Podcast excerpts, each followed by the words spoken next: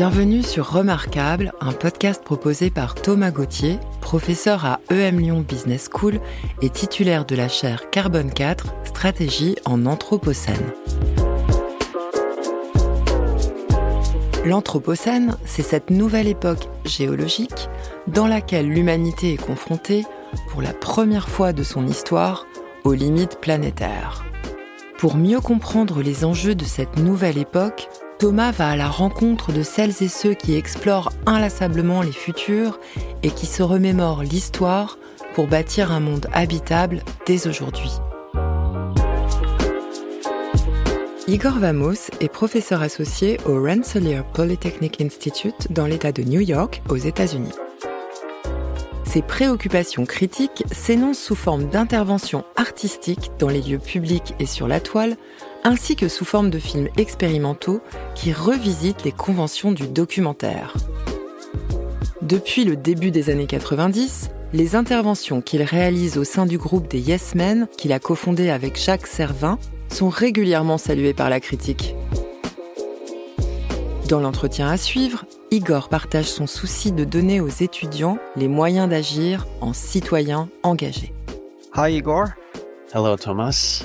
So here you are. You're looking at the oracle and to the questions that you ask her about the future, she will answer and she will answer right every time. Can you please tell us what is the first question you would like to ask the oracle? Yes. Uh, oracle, how did we or do we solve the climate crisis.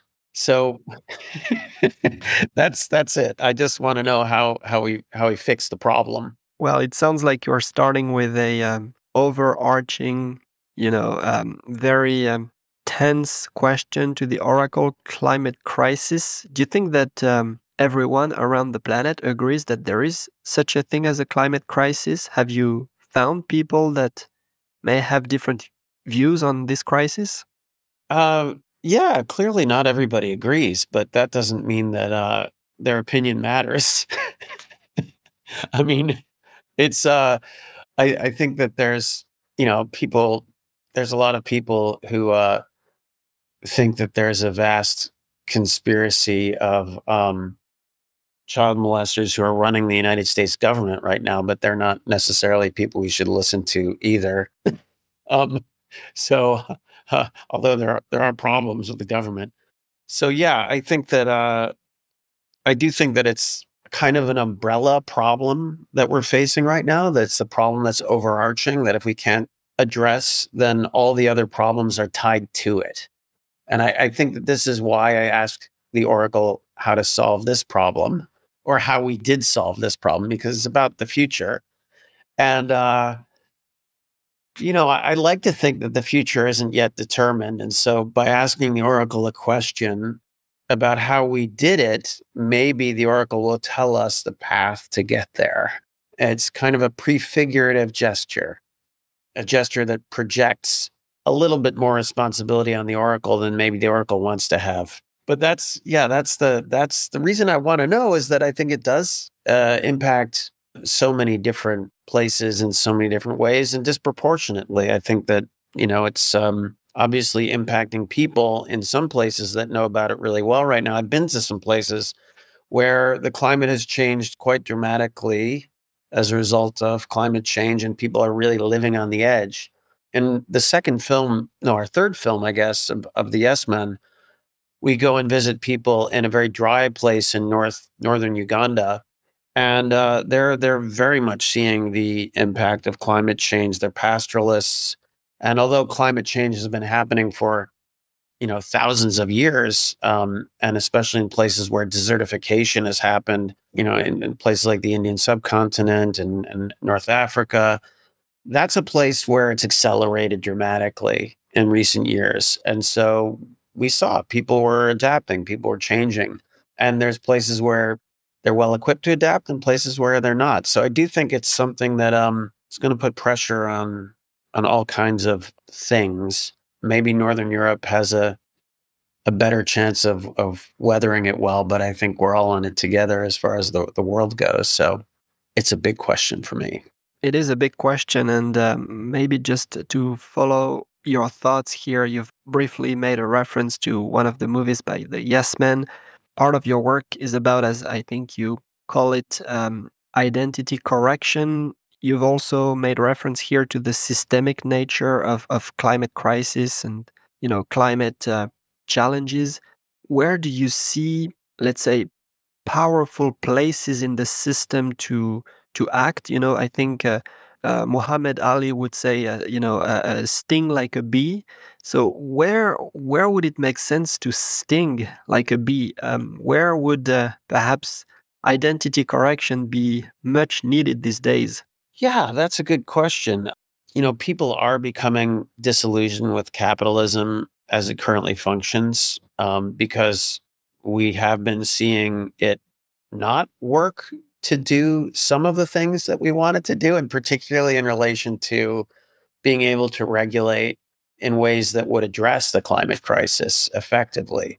You know, the the fact that we have this big or small, depending on how you look at it, planet, um, and now it's pretty easy for multinationals to get around regulations, domestic regulations in individual countries by going abroad. I mean, that's been that's become a really huge problem for how we deal with uh, with the climate, and obviously things like the coalition of the parties, the COP, is trying to fix it.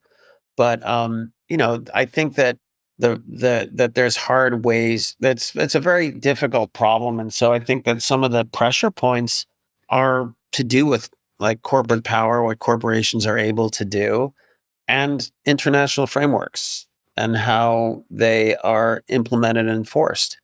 Um, so that's, I mean, that's my layperson's kind of quite, uh, answer.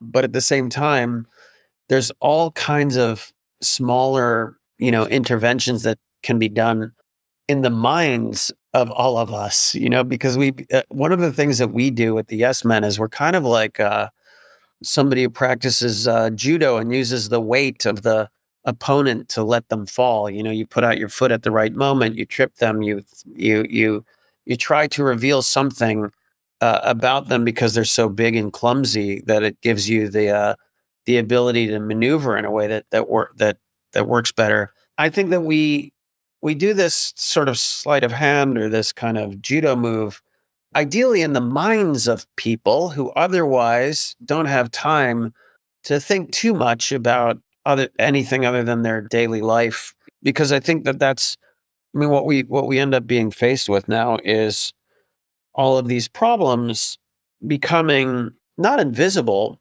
but harder to care about in light of having to just take care of day-to-day uh, activities. And so we've relied on trying to get into people's heads through the media and creating these publicity stunts that target specific bad actors um, so, for example, a company like Shell that this year has record profits, um, despite the fact that people are unable to pay their gas bills. and despite the fact that we have this not just energy crisis, but massive environmental crisis, those are the kinds of players that we would target to in order to reveal something about what's wrong with the system and to keep reminding people of that because in theory at least in the countries where we have a representative democracy uh, in, an informed public should be able to change the laws and make a difference. And so that's the that's the premise that we work on. We're kind of like publicists for uh, activist campaigns that are trying to create change that we see as as positive you know reducing inequality reducing pollution, solving problems that are facing groups, un, uh, let's say facing subaltern or less powerful powerful groups of people. So we've started with um, again probably one of the most daunting questions that we could ask to the oracle. Let's imagine that you can show yourself again in front of the oracle and ask her a second question. What would that be now? All my questions, unfortunately, are these sort of prefigurative questions where the oracle is going to give us an answer to a problem. So I'd say that another one is uh, how did we solve iniquity and inequality? And did we have to abandon capitalism to get there? That's my question for the oracle. Well, again, that is a yet another overarching question. It sounds like also based upon what we discussed already that um, there might be connections. They, at least according to me, there are deep connections between the climate situation and capitalism and inequalities. The question I would ask back at you there is um, are we seeing signs already? Are you seeing signs in your practice, in the places, in the organizations where you intervene, that inequalities are reaching an unsustainable level? Do we see early signals of, let's say, social unrest having, you know, an even higher probability of getting all of us uh, fired from the surface of Earth, higher probability than climate crisis itself? Do we see social unrest being an even more dire issue than than climate change? Well, I think they're interrelated. You know, there's a lot of people who are calling instead of using the phrase Anthropocene, they've started to use the phrase Capitalocene to describe this era, this the current era that we're in. And you know, Anthropocene was referring to human or anthropogenic climate change. That's what they mean to refer to with that.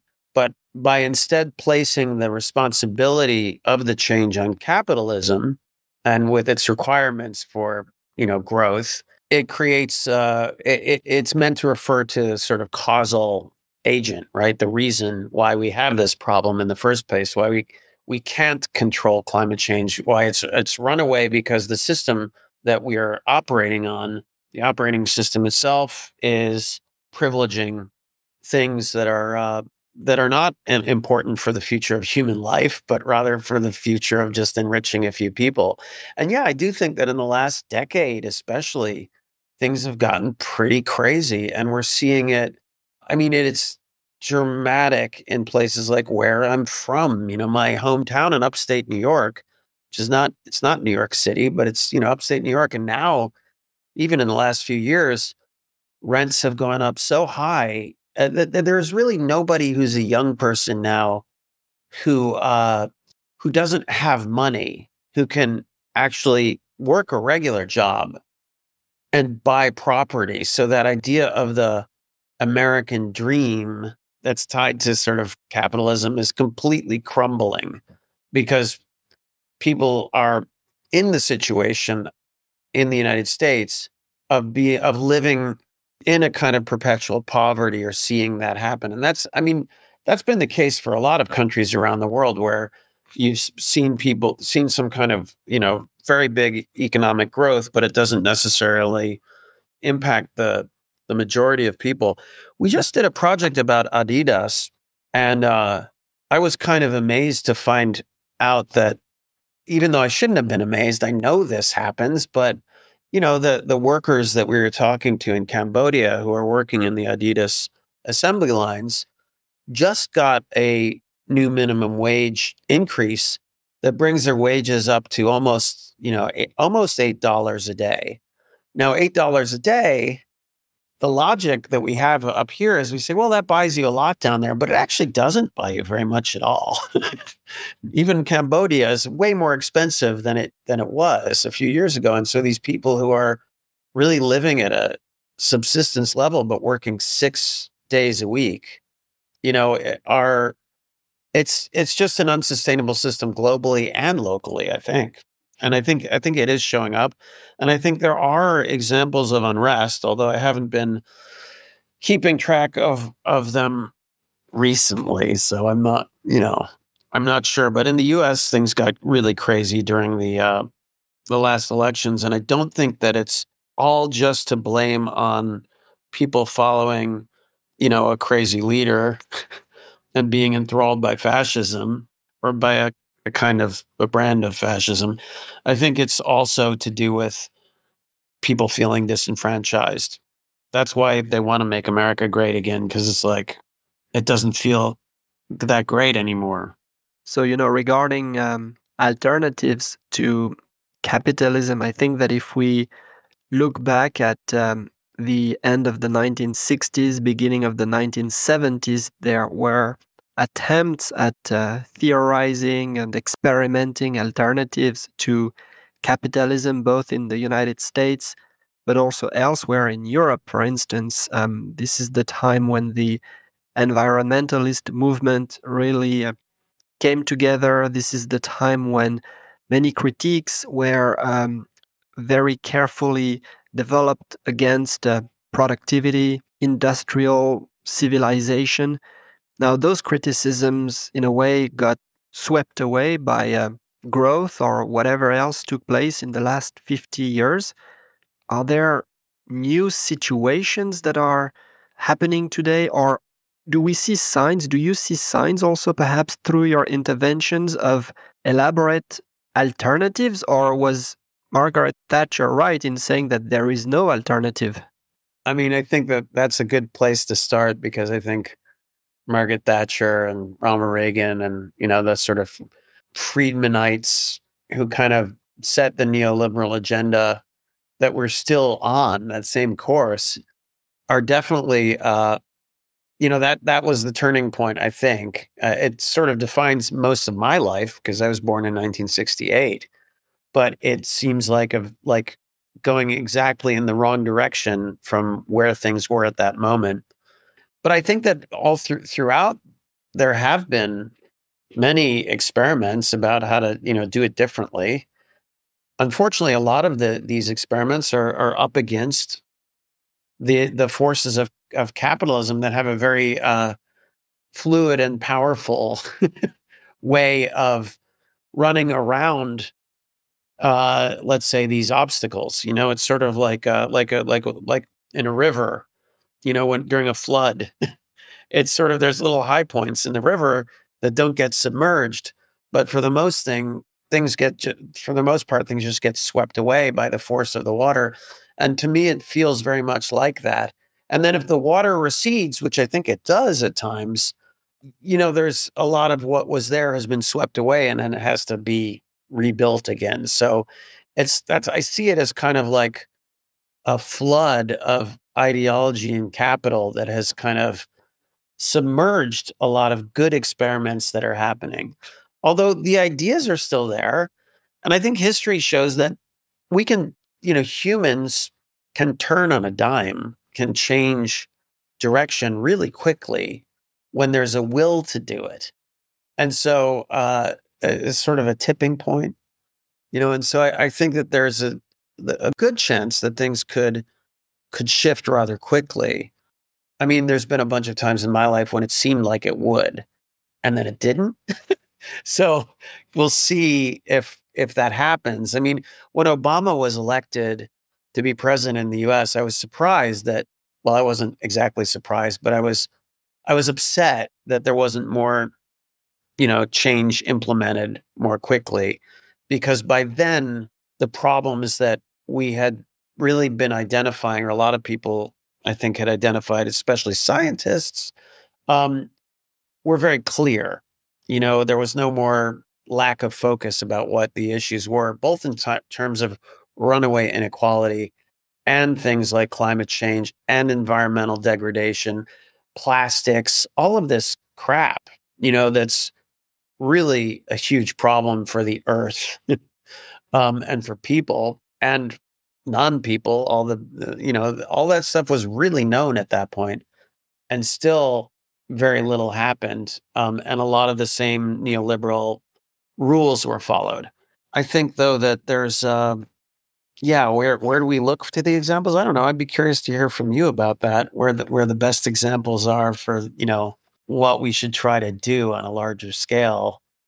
There's a lot of great experiments that are happening now with things like uh, universal basic income and, you know, methods, tactics.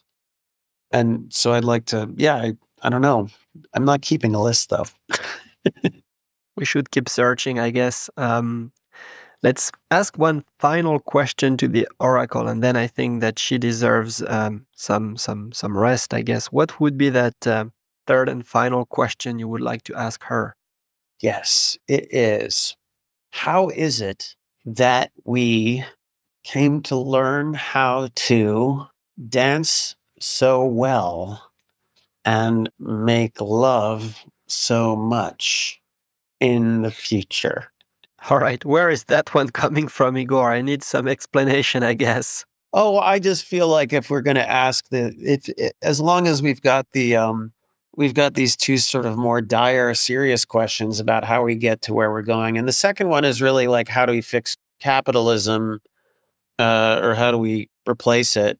And the first one is really how do we just deal with the environment? How do we make a sustainable future? So then the third one is like how do we have joy? How do we have joy in our lives as people on the earth? And uh, and I figure that maximizing that as expressed through dancing and making love makes makes sense. So I'm that's part of the three questions that I have for the oracle because I think that um that also like I think that our joy and satisfaction and experience of being human is uh, perhaps an important part of will also make the change we need to see. This third question, I think that, um, at least the way that I think about it, is going back to your question number two regarding capitalism. Capitalism uses as an engine hope, and it uses as an engine the prospect for a brighter future. The future is supposed to be better than the, the present. And I think your third question is asking the oracle and and and of course us what exactly matters in life it's asking human beings really to to rethink you know their value systems or rethink what brings joy to them and perhaps ending up recognizing that once our basic needs are satisfied most joy in life doesn't come with a price tag. It's free. It's perhaps enjoying you know spare time. It's enjoying dancing. It's enjoying making love. It's enjoying all these things that um, are not monetized as such in capitalism. And um, you're in a way asking the oracle are we going to be able to go through a anthropological reconfiguration or some such yes well said that is that that explains it much better.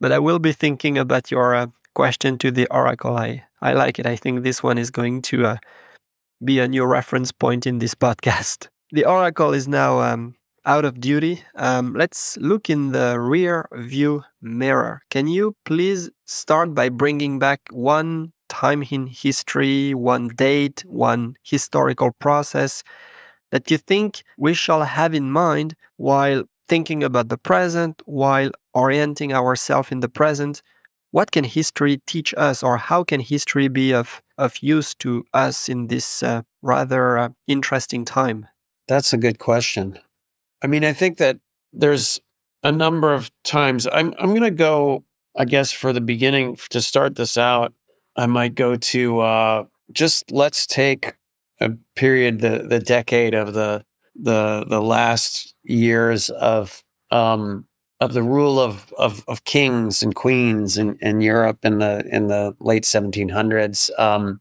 I mean, at least for large parts of Europe.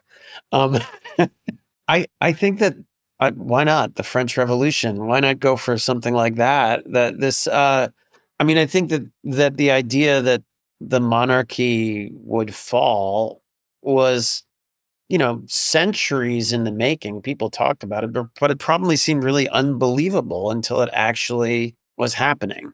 And I think that this is the reason why I, I look at a thing like that is that it's a massive change that took a very long time to build the will for and to build the not the will but to build the momentum to make it actually happen and to change the system but then when it actually happened it happened very quickly it was like you know, the mechanisms that replaced the power of the monarchy were put into place rather quickly. um, and then it went through a whole bunch of different periods and, and upheavals and change. But it's to me, I see that as a hopeful thing because I think, oh, okay, yeah, we have this fairly new system, this capitalism, that seems so pervasive and so strong that it we can't imagine anything else really existing right now replacing it. But I also think that that's probably the the the same thing that one would have said if you were in the 1770s living somewhere in France. You know, it just would have seemed impossible that there would be a shift. So that's why I've just chosen chosen that randomly of all the times in history. I'm sure there's better examples of of watershed moments, but that's what I'm thinking is like what are those key watershed moments?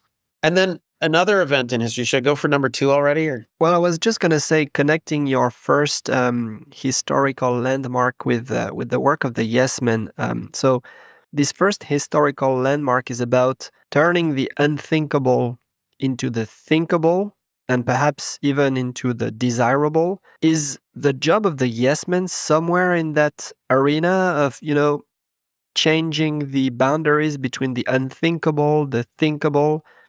do you see yourself as as displacing those boundaries in a way?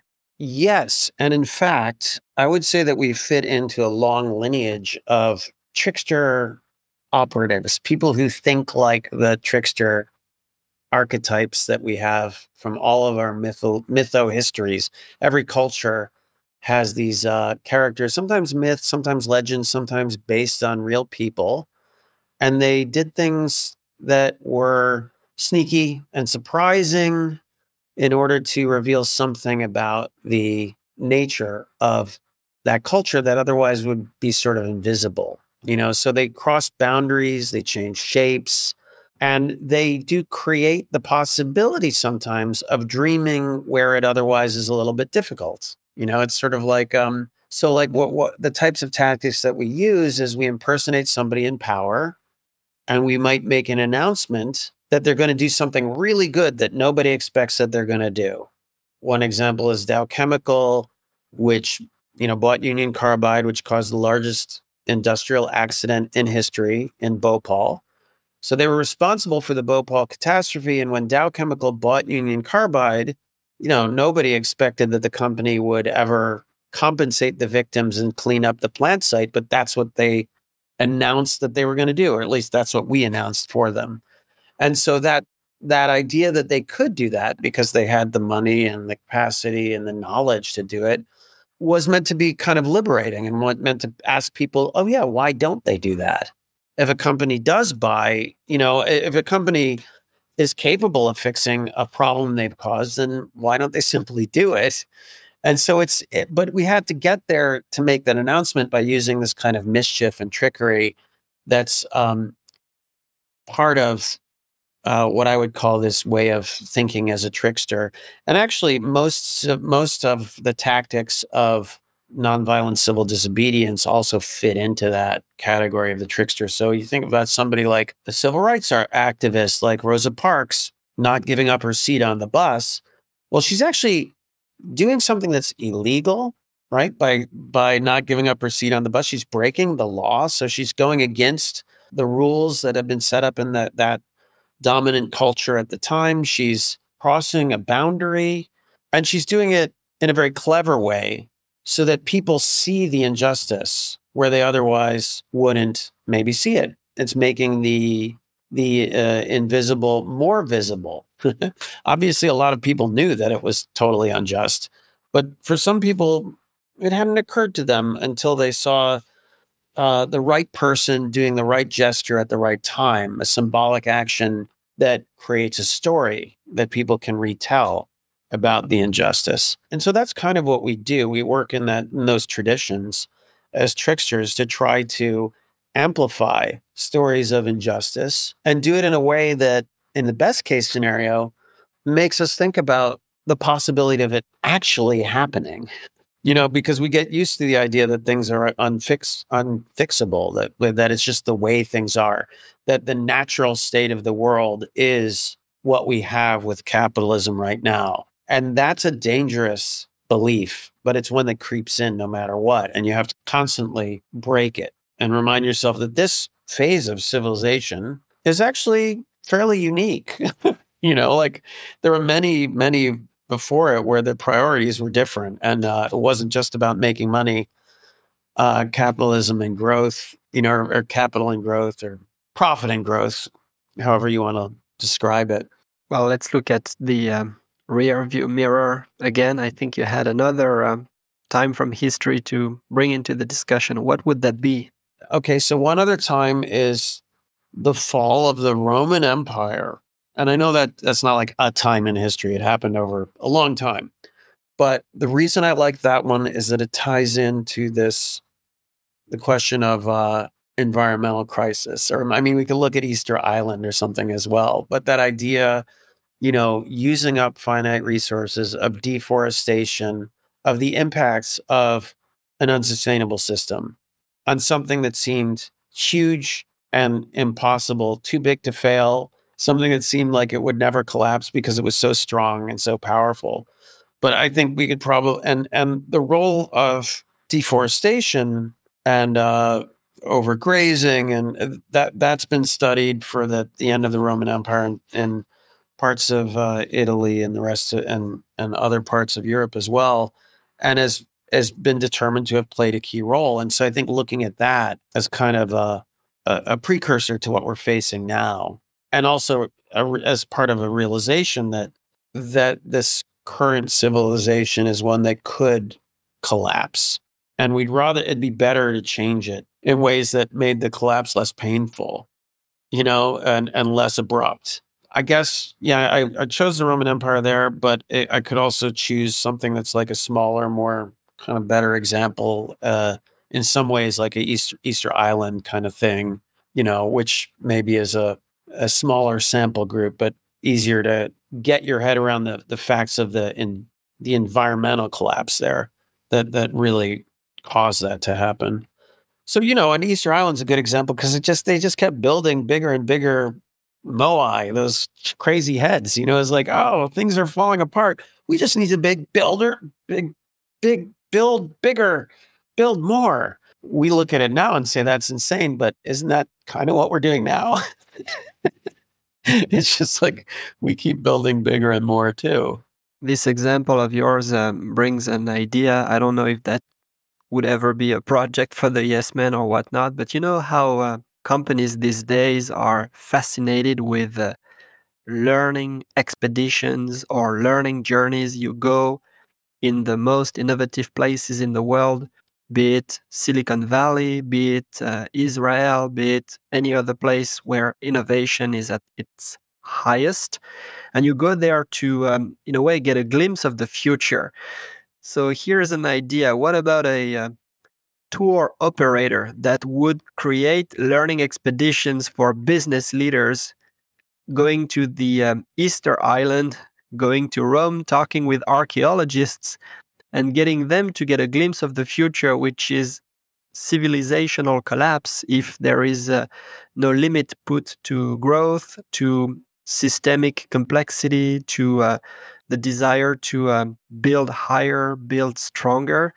I wonder whether um, we've just um, identified a, a new business, really. Yeah, there's definitely some bespoke tourist ventures there ready for the, the very rich. We can work on that after this. Well, would you like to bring um, any other time from, from history into the conversation? So we've uh, touched on two already. Let's say that you have one third card that you can pull out. Yeah, so the third is the activating one. Um, and I already brought up the case of the civil rights movement in the United States, which is clearly ongoing. But um, but uh, you know, uh, just to give an example of uh, the civil rights movement had a real watershed moment in 1962, I think it was, when they signed this thing called the Civil Rights. Uh, what was it? The agreement. But I think that you know, if if you had asked people who are uh, advocating for changing of the laws in the United States in the previous couple decades, if they were making any progress, they would say no. They, they, I mean, and we we've talked to a bunch of people who were part of the civil rights movement in the in the 50s and 1940s who felt like it was just a string of failures until, of course, the Civil Rights Bill was signed. I guess it's 1964, I think. Yeah, and um, and so uh, often I think that the mass movements and movements for um, change, as they're expressed in the last hundred years, you know, whether it's the you know, movements to, uh, let's say, for independence movements, like in the case of India, movements that are characterized by civil disobedience, those kinds of tactics, they they they usually feel like they're not working until they they suddenly do. right? So it's like a series of failures, right? Like just to take Martin Luther King for example, he was arrested 37 times doing civil disobedience. You know, it, it wasn't like and and each time he was arrested and thrown in jail, it wasn't like a success.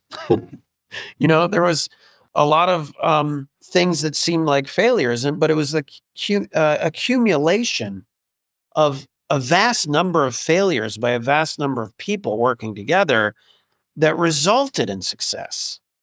You know, and so I think that this is important to look at the long look at the long game, and as far as it goes with uh, you know activism and trying to create change it's important not to get too discouraged by what seems like all the failures, you know, because I mean, right now, if you talk to a Greta Thunberg or something, who's like the star of um, climate activism, I bet she, on some level, feels like there's a string of failures. You know, she she had a huge success with the school strike, but ultimately, it's a failure. Nothing has changed. Um, she's now been arrested a whole bunch of times and she continues to do it. But again, a series of failures. However, there are incremental changes. And eventually, there has to be that big success that uh, I asked the Oracle about earlier, because there is really no alternative to that. Like, we don't actually have a choice. We have to succeed because otherwise, um, failure is, is unthinkable, inexcusable in the case of the global calamity that will come. Well, speaking uh, about interventions and and speaking about activism and successes and failure, that I think leads us quite nicely into the uh, third and final part of this interview. So we've talked futures, we've talked pasts. Let's now talk present. Can you please tell us, um, and you've done that here and there during the conversation, please tell us about the many ways in which you intervene in the world. So you've got like a you know wild card. You can just share with us those uh, bits and pieces of your practices.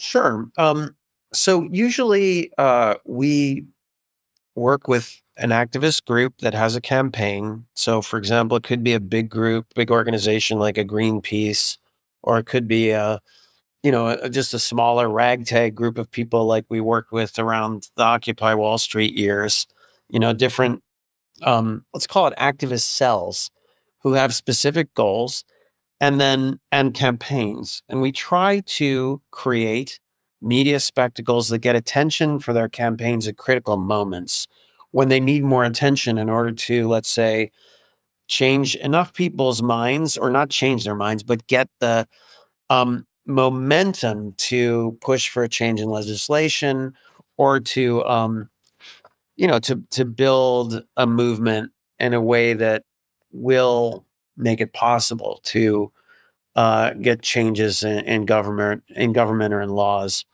or in some cases force a company to do something different to just make it unprofitable for them to keep doing something bad. Um, so We've been doing this for about 25 years.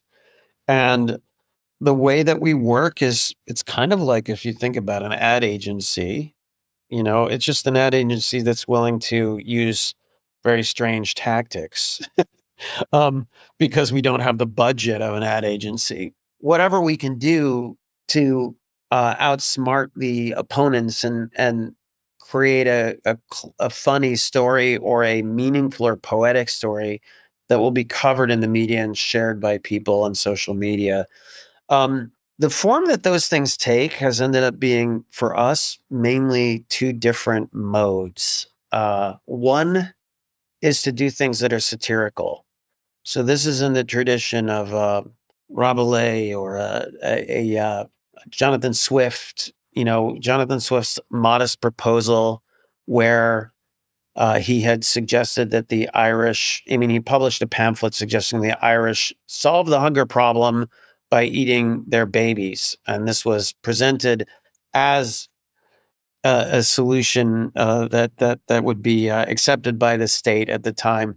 And it was a commentary, you know, but it's it's fitting within the logic that already exists. Like if if the state is willing to starve the Irish by denying them food that's being exported from the country because you know under armed guard because it's uh, it's it's a profit making um, operation. If if it's willing to participate in that kind of genocide, then why not have them eat their own children? You know, so that's the the modest proposal, and so that's one option because satire is very fun, and we like to sometimes um, see the look on people's faces when a company like Halliburton goes to a conference and announces that they have a solution to climate change. And their solution is these giant inflatable bubble suits that they'll sell for a lot of money and rich people can wear in order to avoid the impacts of a flood or a weather disaster. So, you know, seeing the looks on the faces of the, and in that case, it was lawyers in the audience of the conference. It was a catastrophic risk conference from the insurance industry. And so seeing these insurance industry lawyers like take in this Halliburton proposal for this dystopic future was very funny. And so we made that into a scene in a movie that we released. So that's one version. But then the other version uh, is to use our temporary uh, identity as somebody rich and powerful or a company that's powerful in order to announce a utopian vision of the future. So uh, that we don't actually have a name for that. It's not really satire. It's uh, uh, you know because satire involves this sort of exaggeration of something that's already there. Um, I wanted to come up with a name for it, but I, I still haven't figured out what the name would be for this practice. But it basically is about announcing the world that you like to see, but saying it from a place of authority or from a place of remorse. So in the in the in the case of the Dow chemical announcement that I mentioned, you know, you can imagine the executives of Dow feeling sorry for the victims of the Bhopal catastrophe and yeah, actually deciding to do the right thing, which meant compensating them for their losses, attending to their health needs, cleaning up the the mess that they left behind. And so it takes something that's kind of a natural response to seeing people suffer and makes it seem real for a moment. But in that moment when it seems real, when the announcement goes out as a real thing in the news, everybody wants to believe it. And then when you find out it's fake, you wonder why it's not happening. That's the, and so that becomes more powerful in a way. This prefigurative gesture, this utopian announcement is more more powerful we find but sometimes not quite as fun as the kind of fanciful thinking you can you can do when you're trying to impersonate or embody a really bad entity with the um, experience that you've just shared i know that um, one question that i'm going to get from listeners is uh, all right now um, we would like to do something um, uh, with the yes men or um, somehow you know um, employ their their tactics or contribute to their uh, to their tactics. So how does that work? If anyone uh, among the listeners or anyone coming across this uh, podcast has an interest in uh, in doing something, people can connect to us directly through our website at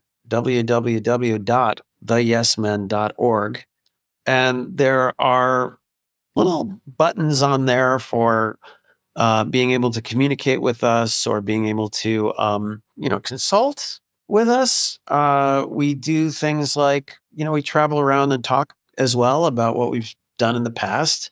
Um, and we do these workshops and collaborations for activist groups. So just uh, drop us a line, send us an email.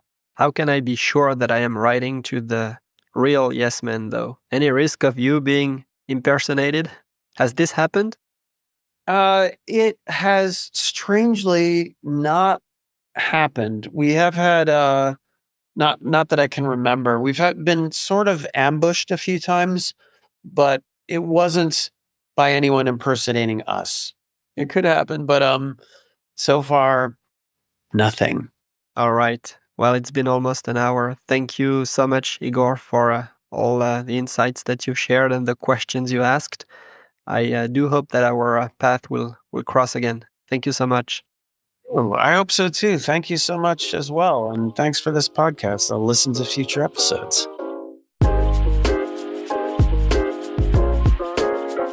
Merci d'avoir écouté ce nouvel épisode de Remarquable. L'ensemble des épisodes est disponible sur le site atelier au singulier des futurs au pluriel.org. Pour ne rien rater des prochains, abonnez-vous, n'hésitez pas à laisser une note et à parler du podcast autour de vous. À bientôt!